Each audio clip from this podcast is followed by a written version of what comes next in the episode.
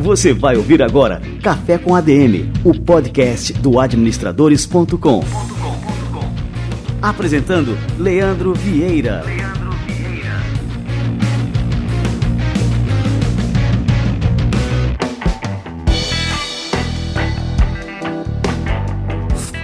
Está no ar mais um Café com ADM. Estamos começando o nosso episódio de número 112. Café com ADM, a sua dose de cafeína nos negócios. E este episódio de hoje é providencial. A gente está terminando o ano, vamos começar o ano de 2019 com novos planos, muitas metas, muitos objetivos e um deles que está sempre na listinha de todo mundo é ter uma vida financeira organizada. Melhor que isso, como ter uma vida financeira organizada e também saber investir para fazer o nosso dinheiro crescer. Para falar sobre isso, daqui a pouquinho a Rebeca Nevares, que é gerente comercial e sócia da Ativa Investimentos, vai chegar por aqui e vai dar uma aula para a gente sobre esses assuntos. Fica ligado! Então vamos fazer o nosso quadro livro da semana, porque eu tenho uma novidade fantástica para contar aqui para vocês. Vamos lá! Livro da semana.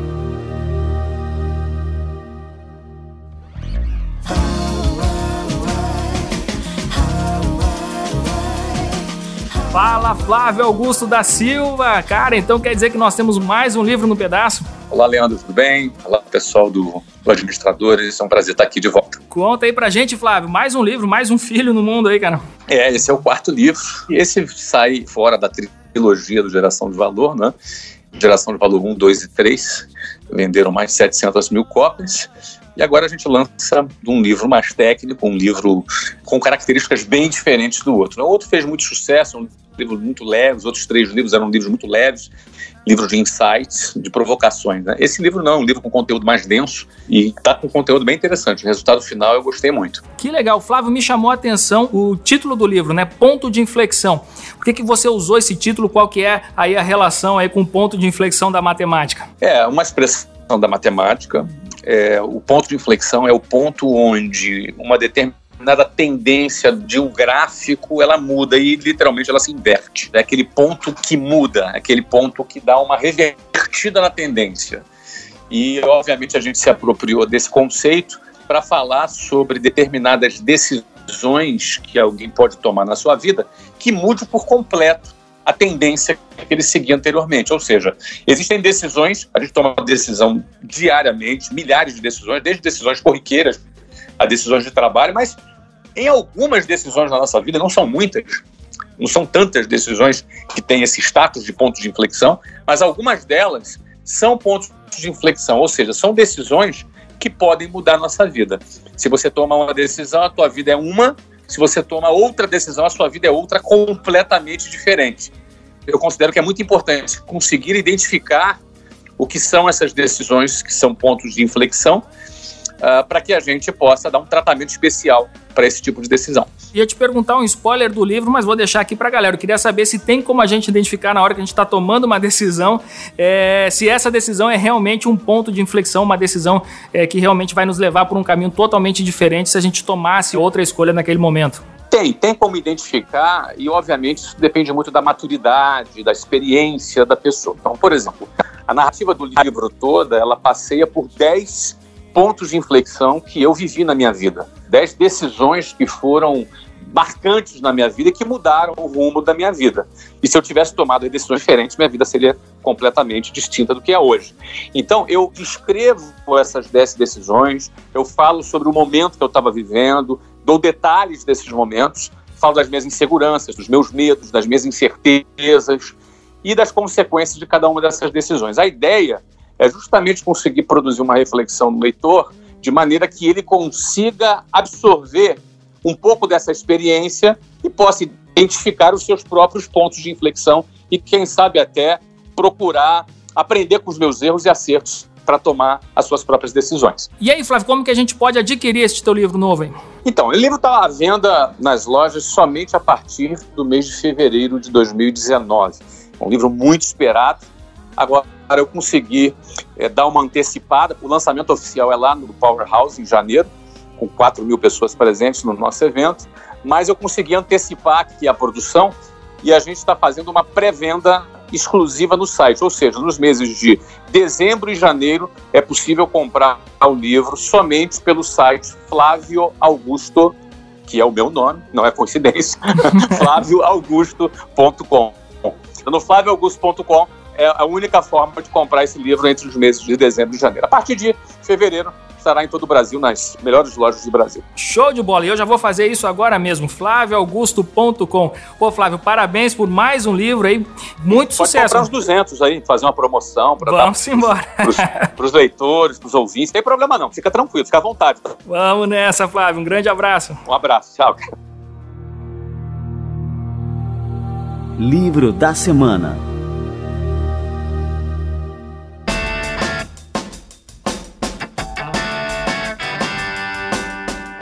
Simbora, galera! Vamos conversar agora com a Rebeca Nevares da Ativa Investimentos. Vamos lá!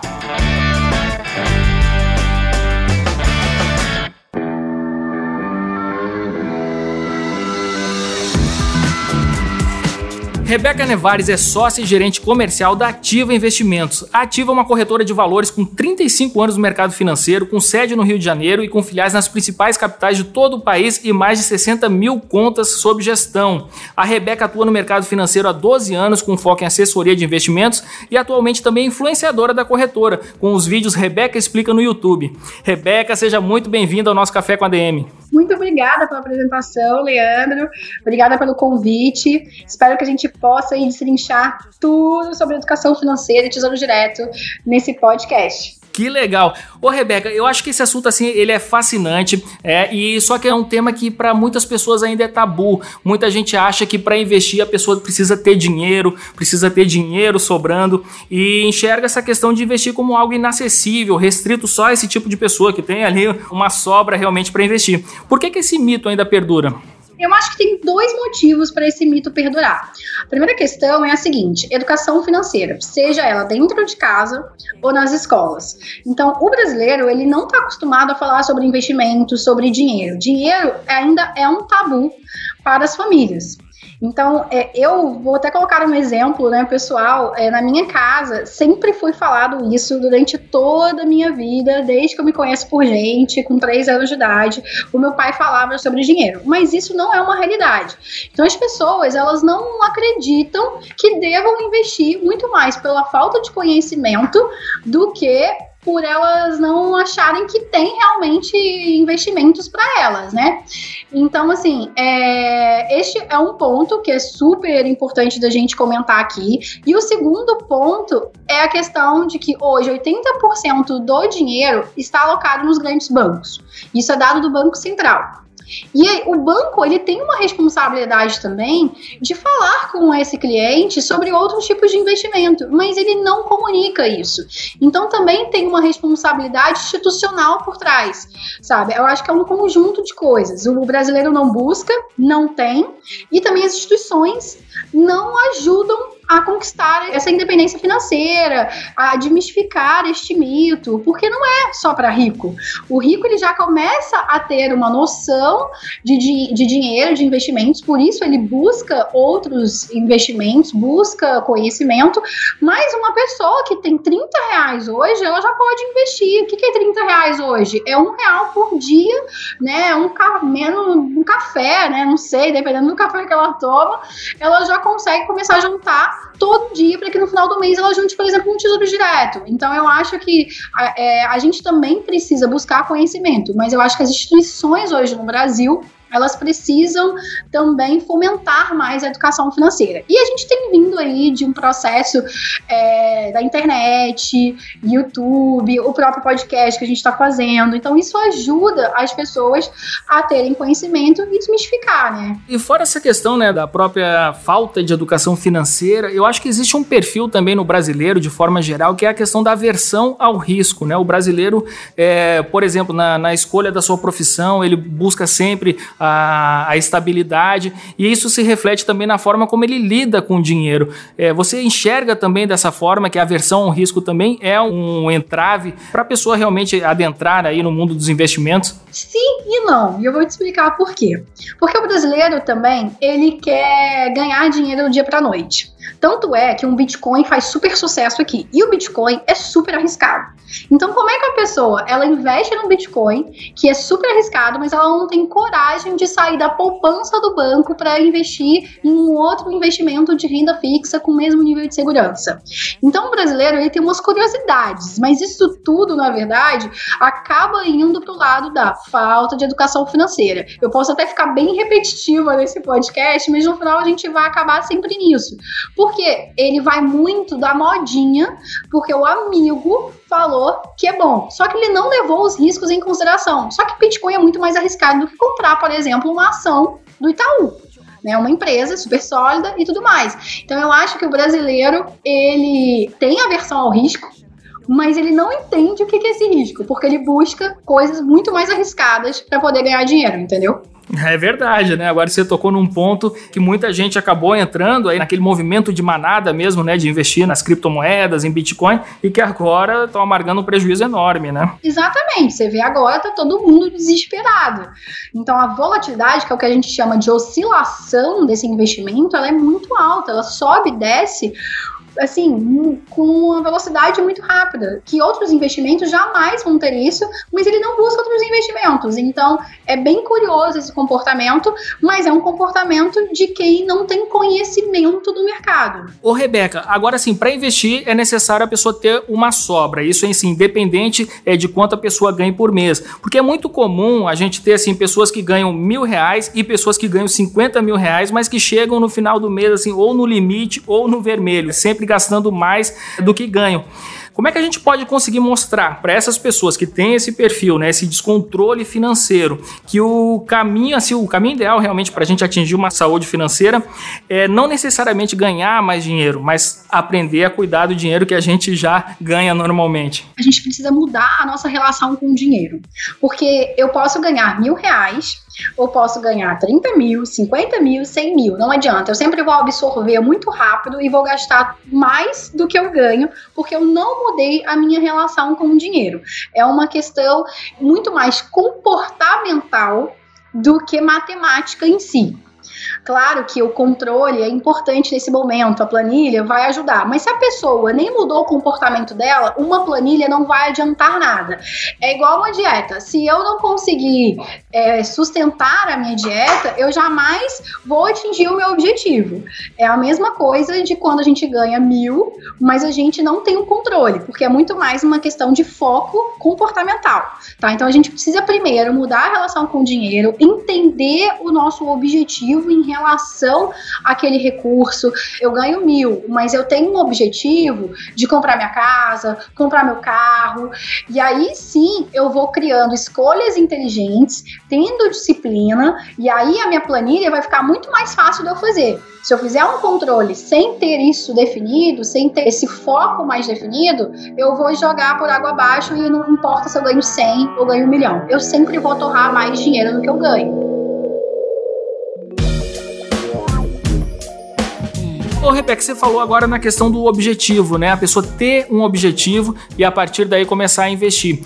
Você acha que a pessoa pode não ter esse objetivo, que o objetivo é, seja uma coisa mais global, por exemplo? Não, o meu objetivo é realmente assim, eu tenho que investir é, porque isso faz parte da multiplicação do dinheiro que me sobra. Você acha que é mais importante, assim, para a pessoa começar a investir, ter esse hábito de investir por investir, ou tem que ter realmente um objetivo e assim as coisas se tornam mais fáceis para a pessoa perseguir esse objetivo e ter mais disciplina na hora de investir? Então, Leandro, investir por investir já é um objetivo. Desde que você coloque na cabeça de que eu estou investindo simplesmente para poder aquele dinheiro se multiplicar e eu ter mais recursos na minha conta, isso é um objetivo na minha vida. E ponto final. Eu não estou aqui para julgar o objetivo de cada um, porque, por exemplo, tem muitas pessoas, se a gente olhar, o brasileiro ele gasta muito, por exemplo, com cirurgia plástica. E tudo bem, isso é um objetivo dela e ela vai ter que juntar dinheiro para isso. Então, não importa qual é o objetivo da pessoa, mas ela tem que ter um norte, ela tem que ter um farol vou pegar 30 reais por mês e colocar. Vou colocar para quê? Ela não, nem pensou, entendeu? Ela não pensou em nada. Simplesmente ela fez automaticamente. Isso acontece muito. Eu vou te dar um exemplo bem claro. As pessoas vão no banco e fazem uma previdência privada de forma automática na conta corrente. E aí, depois de 10 anos, elas lembram que elas tinham esse débito automático. Às vezes era muito pouco e ela nem percebeu, às vezes era 30, 50 reais por mês e elas nem percebiam que isso saía da conta elas não acompanharam aquele investimento, elas não fizeram daquilo de fato um investimento. Então, aquilo ali é, foi muito negligenciado por ela. Então ela nem atingiu objetivo nenhum.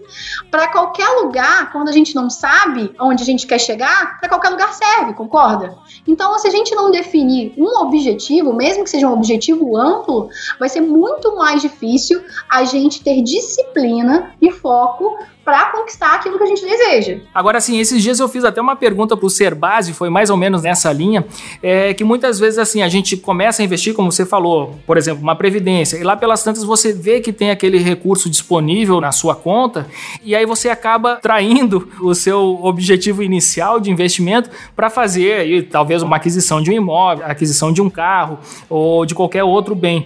Como é que a gente pode fazer, Rebeca, para resistir a essas tentações, assim, de considerar aquele nosso investimento investimento como uma coisa mais realmente a longo prazo, que a gente não pode mexer, é, independente dessas tentações que surgem aí na nossa vida, né? Bom, nós somos seres humanos, né? Dinheiro vai muito mais no coração do que na mente. Então, é, isso aí acho que só autoajuda de fato vai resolver.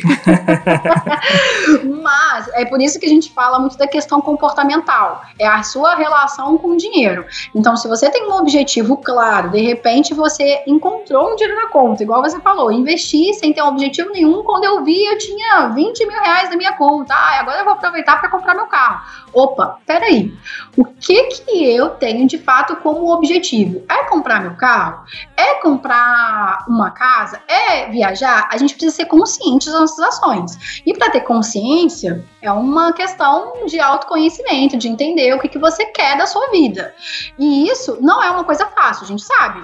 Né? A gente tá, né, vai com 40 anos, tem muita gente que nem chegou nesse ponto ainda. E é muito normal, porque a gente não foi desenhado né, para pensar dessa forma. O dinheiro acaba sendo pensado muito mais da forma matemática.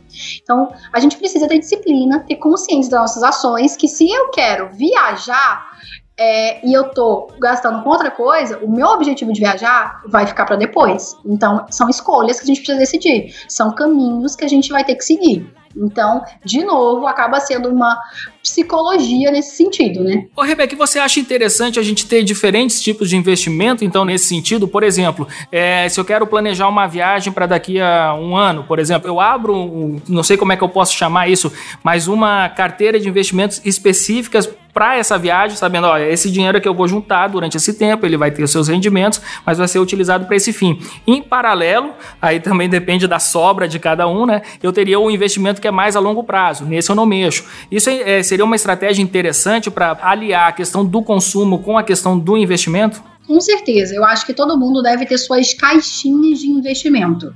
Então eu tenho a minha caixinha, que é da minha reserva emergencial. Se acontecer qualquer coisa, eu tenho onde tirar. Eu tenho a minha caixinha para curto, médio prazo, que é para uma viagem que eu quero fazer ou um carro que eu quero comprar.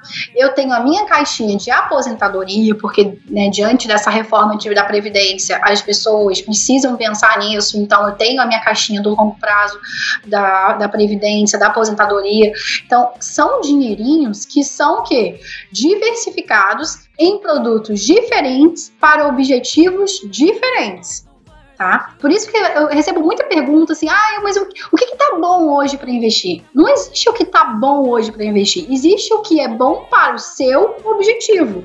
Então é isso, às vezes eu vou ter um produto muito bom que no curto prazo vai ser excelente para você comprar um carro, mas para quem quer comprar uma casa já não é um produto bom, entendeu?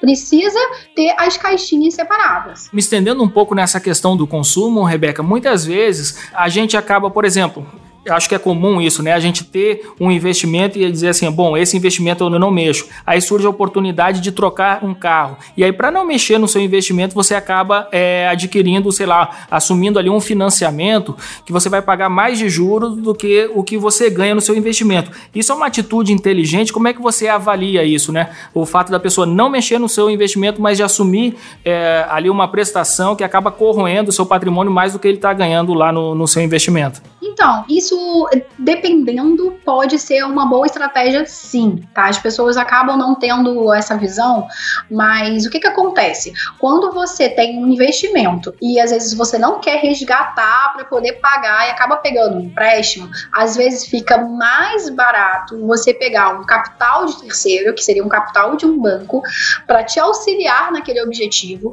do que você descapitalizar completamente. Quando eu digo descapitalizar é, eu vou resgatar todo o meu dinheiro, por exemplo, para comprar um imóvel, sendo que um banco disponibiliza uma taxa de juros atrativas para um financiamento de casa. Pensa comigo, o custo que você e o custo e o tempo que você levou para é, poupar esse recurso que você tiraria todo da sua conta é caro. Você provavelmente vai demorar muito para refazer a sua poupança, né, o seu investimento. Por isso, às vezes, acaba sendo muito mais vantajoso você é, contrair um empréstimo para não descapitalizar completamente, porque o custo de descapitalizar é muito alto em função de, por exemplo, uma, uma emergência acontecendo na sua vida. Você vai ter que pegar um empréstimo que é mais caro do que um empréstimo imobiliário, por exemplo. Entendeu? Então, dependendo do objetivo, é, empréstimos de carro, é, e imobiliário costuma ser mais vantajoso, porque você tem taxas muito menores, que, claro, ainda vão ser maiores do que o investimento. Mas quando a gente está com dinheiro investido e já ganha um juros e paga o um empréstimo, essa conta acaba sendo bem menor do que se eu tirar um CDC para um empréstimo pessoal para pagar um gasto emergencial que vai ser muito mais caro. Então, tem que fazer essa conta, tem que sentar para fazer essa conta, porque pode ser vantajoso pegar um empréstimo sim. Eu, inclusive, já fiz isso, tá?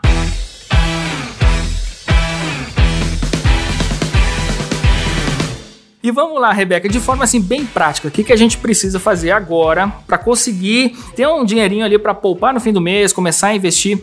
É, qual que é a atitude que a gente deve ter? E até aproveitando, a gente está chegando aí no fim do ano, que é uma época normalmente que a gente começa a fazer as nossas resoluções para o próximo ano, então sempre entra, né? Aprender inglês, entrar na academia, começar a investir. O que, que a pessoa tem que fazer para realmente colocar esse objetivo de investir em prática? É, todo mundo final do ano, né, quer fazer todas as promessas da vida. Passa o ano ano ninguém nem materializou uma delas.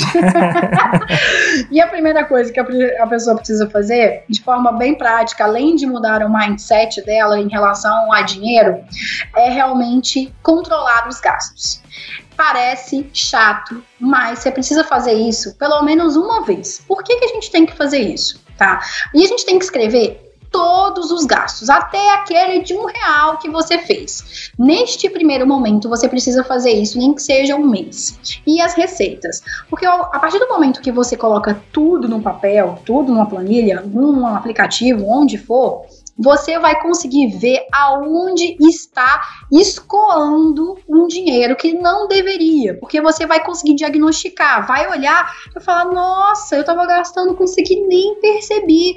E é um sacrifício que eu posso fazer para investir, porque isso aqui não vai mudar a minha vida. Que eu acho que o investimento também precisa ser o seguinte: eu tenho uma frase que é investir e poupar sem sacrificar. Porque se você sacrifica, não tem sustentabilidade, certo? Então, é, vai virar a dieta lá que eu falei. Então, precisa sacrificar de uma forma consistente. Então, você tem que olhar onde dá para sacrificar. Que, por exemplo, vamos falar de mulheres, né? Eu sou mulher. As mulheres gostam de ir no salão, elas gostam de fazer a unha. Dependendo para ela fazer a unha, por mais que seja às vezes fútil para alguns homens, para ela é muito importante aquele gasto.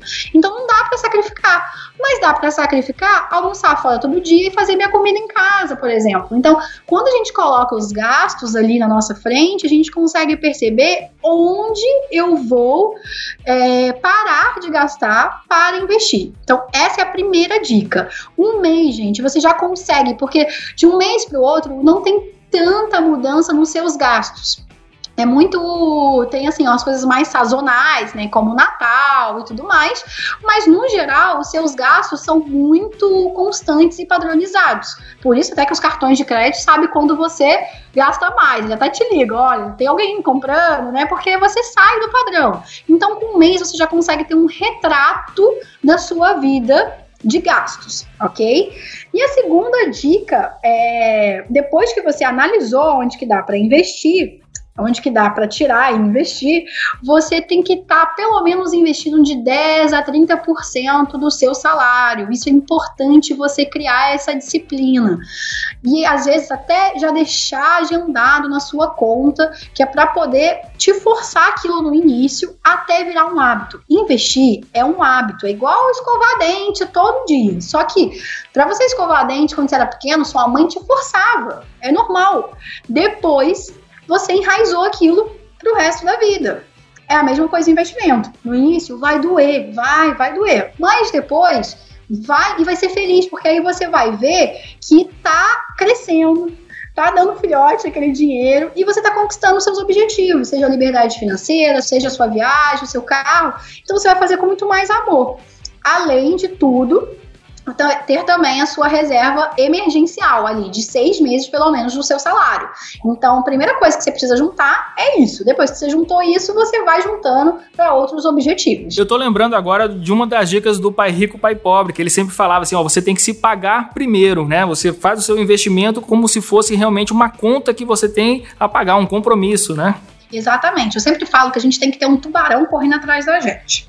Então, por exemplo, o tubarão, se eu não, nunca comecei a investir, o meu tubarão é criar seis meses do meu salário para eu sobreviver em caso né, de uma emergência, de eu ser demitido. Né? A gente está vivendo ainda, a economia está melhorando, mas a gente ainda está no momento de transição. As pessoas precisam é, estar preparadas para isso. Então, é o seu tubarão no momento. Depois, o meu tubarão é fazer uma viagem. Então, todo dia você tá ali, o tubarão tá vindo e você tá fazendo escolhas que te deixam mais longe do tubarão. Eu sempre brinco, faço essa analogia. Então, é isso. As pessoas precisam fazer escolhas de acordo com os objetivos dela, ter consciência de onde ela está gastando, né? Então, assim, acho que já deu, assim, para a gente entender, aqui o nosso ouvinte entender a importância, né, de poupar, de avaliar bem as suas escolhas, né, escolhas de consumo e tudo mais, ver onde é que a gente pode cortar um gasto desnecessário. Mas e aí, para investir, realmente, qual que é o caminho? A gente deve procurar o banco, uma corretora, o que, que a gente tem que fazer? Se você já pelo menos investe no banco, que bom que você já iniciou, né? Você já deu o primeiro passo. Mas o ideal é que você procure uma corretora. Por que, que você tem que procurar uma corretora de valores? Porque uma corretora você tem o que a gente chama de supermercado, vamos dizer assim. Imagina quando você entra no supermercado, você vê vários produtos. É a mesma coisa quando você entra numa corretora. Você vê vários investimentos de vários bancos, de várias gestoras né, de investimento, em que a gente consegue avaliar qual que tem a melhor taxa e qual é o melhor para o seu perfil. Enquanto enquanto no banco você fica restrito aos produtos somente daquele banco. Então, uma corretora, ela te dá um panorama do mercado, uma plataforma aberta de investimentos. Portanto, mais oportunidades de ganhar dinheiro com isso, fazer o seu dinheiro render mais.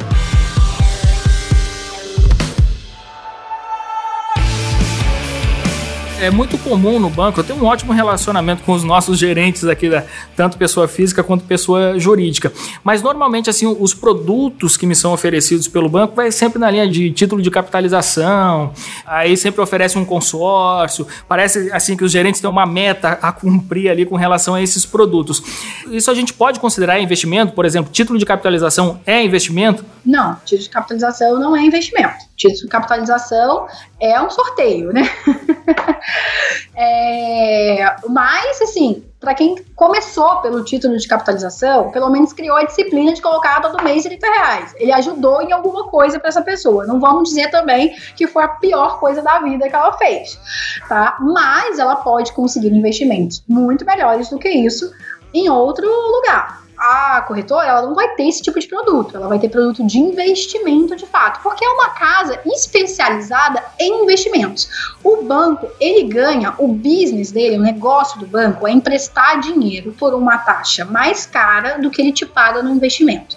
Todo o resto tá ali porque ele tem que ter porque ele ganha dinheiro no empréstimo. Agora, uma corretora, ela ganha dinheiro fazendo você ganhar dinheiro, fazendo o seu patrimônio crescer. Então, por isso, ela vai ter a, o melhor investimento para você, porque ela quer que você cresça de patrimônio, porque assim ela também ganha. E me diz uma coisa, eu abri uma conta lá na corretora, fui lá na ativa, tal, abri uma conta. Qual que é o meu próximo passo a partir daí? Eu tô sozinho, eu recebo algum tipo de assessoria? Porque assim, a pessoa começa a avaliar o, o, tanto de opções que tem, por exemplo, é ação, é fundo de investimento, é COI, é, tem, tem, uma série de produtos, né? E que a gente fica assim um pouco perdido se a gente estiver sozinho. O que, que acontece com o cliente quando chega, por exemplo, na corretora aí de vocês? Primeiro que abrir uma conta numa corretora já é gratuito. Então você já consegue já entrar sem pagar nada. Primeira coisa, não tem tarifa de banco, né? Ótimo. é o primeiro diferencial. Quando você entra aqui, você tem um atendimento personalizado com pessoas que são especializadas em investimento. Até porque para trabalhar em corretora, você precisa ter certificações de órgãos reguladores é, e órgãos do mercado é, que são especialistas em investimentos. Então ele vai entrar, quando você entrar aqui, ele vai te ligar, vai entender qual é o seu objetivo, o que você espera com aquele recurso e vai te orientar no melhor investimento. É até um exercício de autoconhecimento, né? Assim, a corretora acaba nos ajudando a conhecer o nosso perfil de investidor, que é muito importante. Antes de começar a investir, a pessoa se autoconhecer, saber qual que é o seu perfil, se tem, é, por exemplo, uma aversão a risco, se é mais conservador, se é mais arrojado, né? Com certeza. Inclusive, quando você abre a conta, você vai preencher um questionário de perfil do investidor, onde você vai saber se você é conservador, moderado e agressivo. E essa é a primeira informação que a gente precisa entender para tomar a decisão de investimento. Porque o conservador, a gente já sabe que ele não tem muito apetite a risco, praticamente zero. Ele vai ficar muito mais ali na renda fixa. O moderado já tem algum apetite a risco e o agressivo, obviamente, já aceita perder para ganhar mais.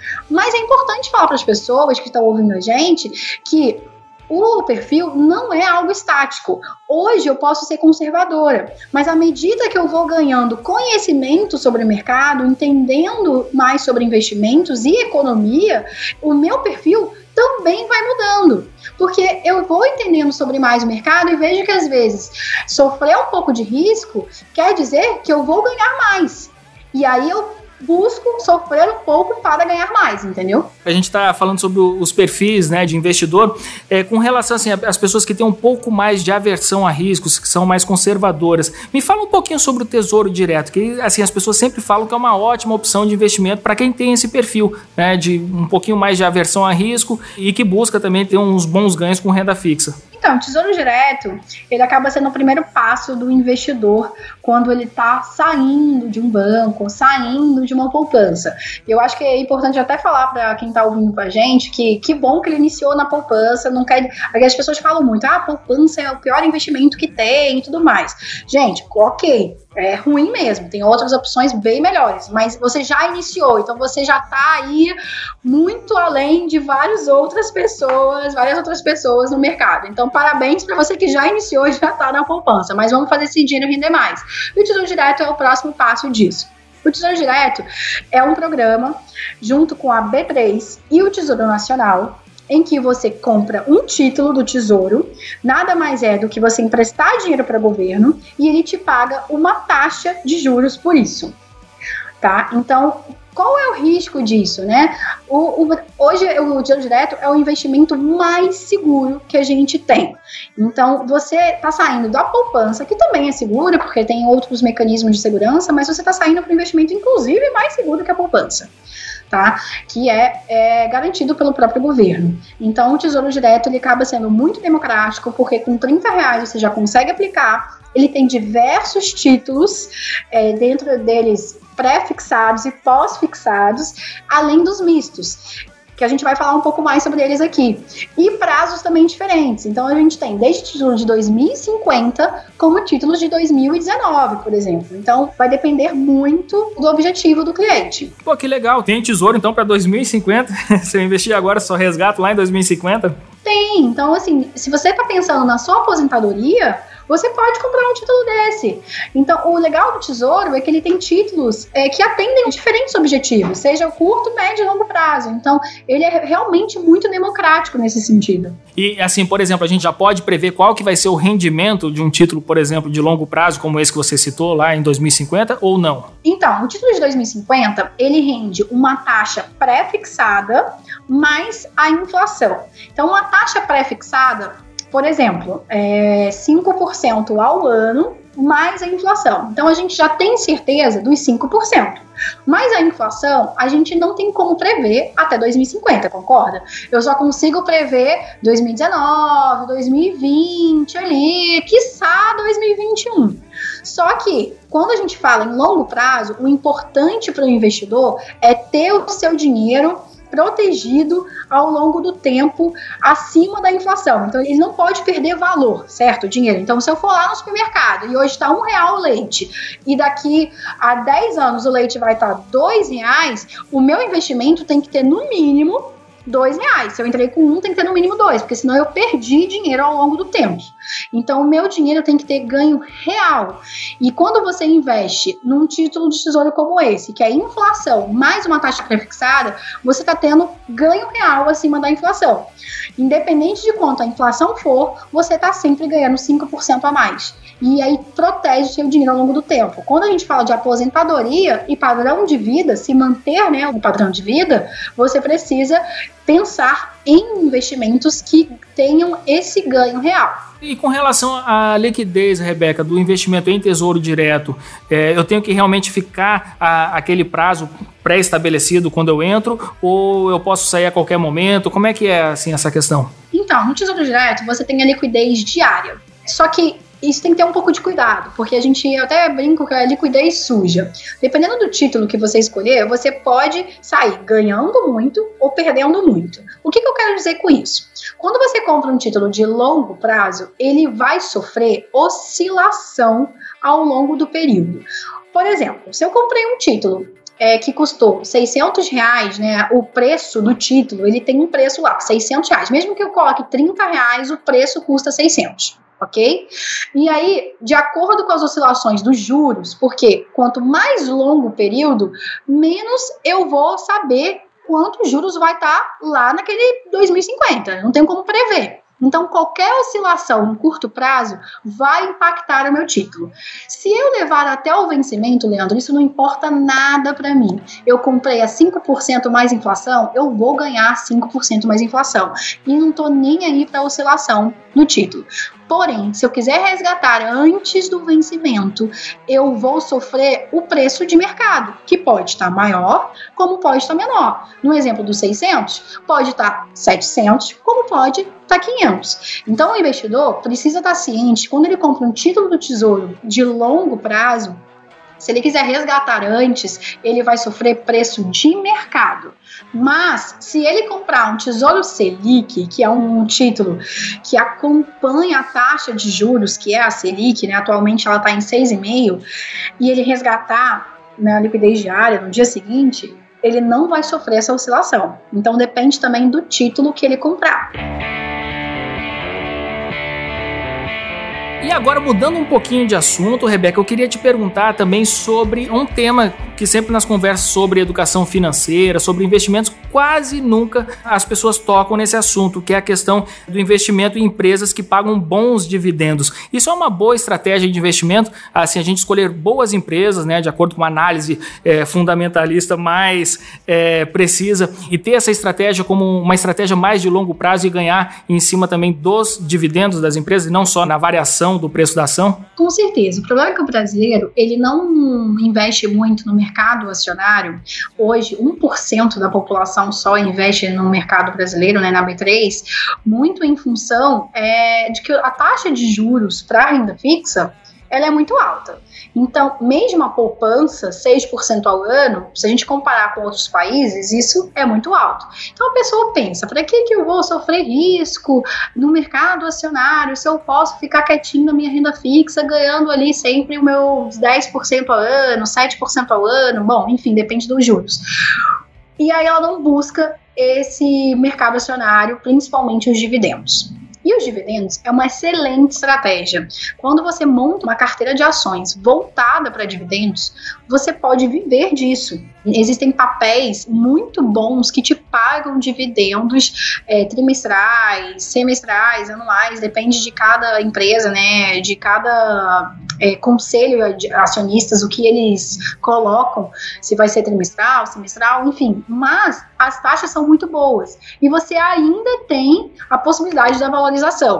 Mas para isso você precisa de uma expertise. Então, esse passo de uma carteira de dividendos acaba sendo o terceiro passo do investidor ali. Ele inicia no Tesouro Direto, ele vai indo para alguns fundos multimercados, é, que são fundos que têm outros ativos, como ações, juros, moeda, e por último ele começa a aprender sobre ações de fato. Essa acaba sendo a jornada do investidor. Então, se ele começar a ter expertise e também tiver o auxílio da corretora, de um assessor de investimento, de uma área de análise que tem carteiras já pré-montadas, baseadas em dividendos, é uma excelente estratégia para longo prazo e aposentadoria. Por exemplo, a gente tem aí um grande investidor que todo mundo conhece, assim, quem está nesse mercado sabe que o Warren Buffett é conhecido como o buy and hold, né, que é comprar e deixar e ganhar com o lucro da empresa. Tá aí o exemplo eh, número um, né? Que eu acho que realmente, assim, para mim é uma estratégia muito inteligente, né? Escolher boas empresas e pronto, ir com elas o resto da vida, né? Que essa é a estratégia de investimento número um dele, né? É, só que aqui no Brasil a gente às vezes não consegue comprar e deixar para o resto da vida, porque diferente dos Estados Unidos, que tem um mercado mais maturado, né? Vamos dizer assim, aqui a gente tem um mercado que tem muita influência ainda política e isso acaba sofrendo, porque se a gente pegar, comprar uma ação e largar, provavelmente a gente vai sair no zero a zero. A gente precisa fazer movimentos, buscar analisar as empresas e às vezes mudar mesmo de posição.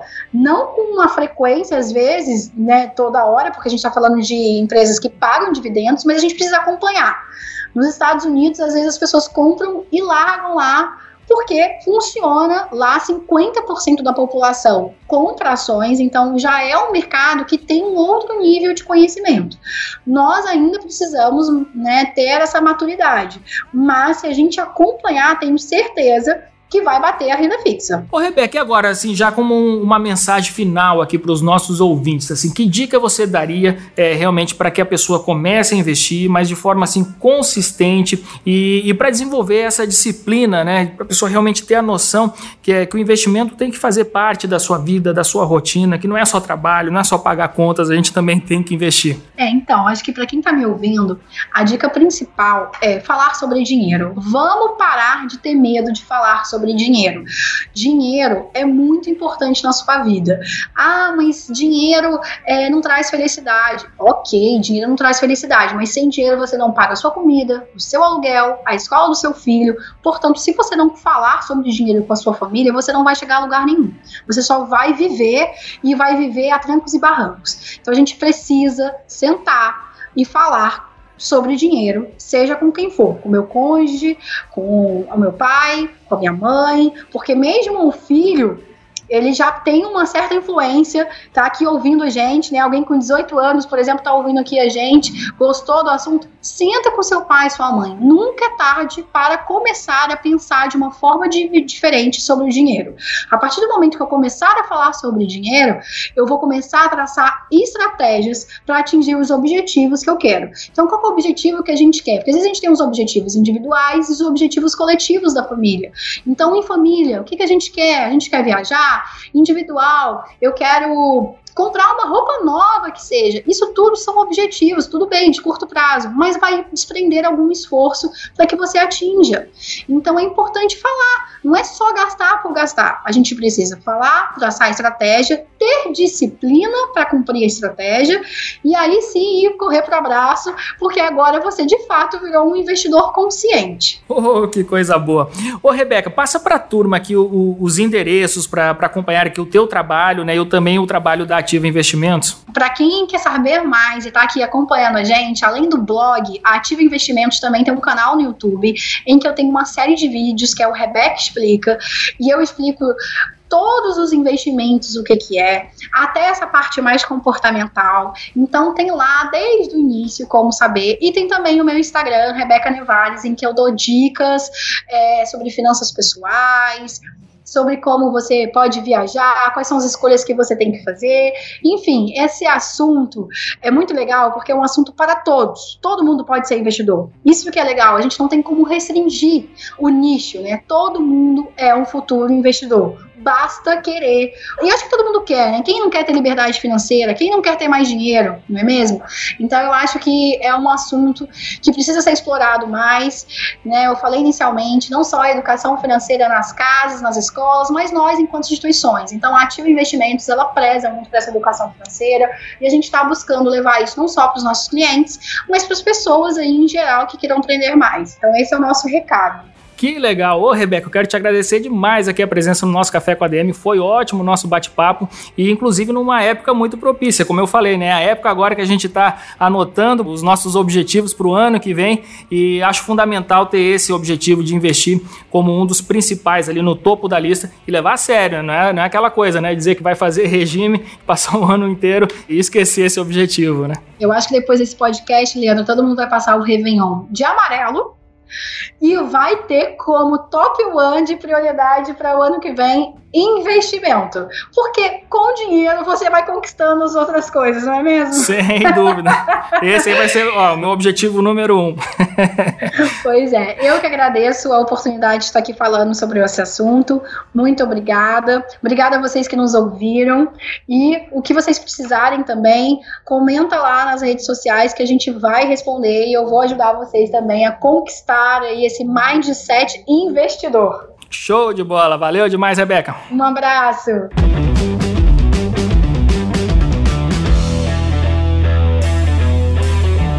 Show de bola esse bate-papo com a Rebeca Nevares. Eu já tô aqui pilhado, cafeinado, já tô anotando meus objetivos financeiros para 2019. Eu sugiro que você aí do outro lado faça o mesmo. Pega um caderninho, um bloco de anotações, uma agenda. Eu prefiro escrever à mão mesmo do que escrever essas coisas no computador. Anota lá os seus objetivos, o que você quer fazer, o que você quer atingir. E é muito importante você dar uma atenção especial para essa questão dos seus objetivos financeiros. Organizar a vida, começar a investir, ter uma meta de investimento, seguir essa meta. E achei super importante todas as dicas que a Rebeca passou aqui hoje. Também estou entrando aqui no site da Ativa Investimentos para ver tudo que eles têm para oferecer por lá. Entra aí, ativainvestimentos.com.br. Eu estou dando uma olhada eles têm muitas opções de investimentos. Tem renda fixa, tem COI, tem tesouro direto, mercado de ações, clubes de investimentos, fundos, fundos imobiliários, títulos públicos, ofertas públicas. Enfim, tem muita coisa. Entra aí você também, ativainvestimentos.com.br para você ficar por dentro e escolher as suas melhores opções de investimentos para 2019. Maravilha, galera! Ano terminando, Café com ADM não para. Foi bom demais esse Café com ADM de hoje. Na semana que vem, a gente volta com muito mais cafeína para vocês. Estamos combinados? Então até a próxima semana com mais um episódio do Café com ADM, a sua dose de cafeína nos negócios. Até lá!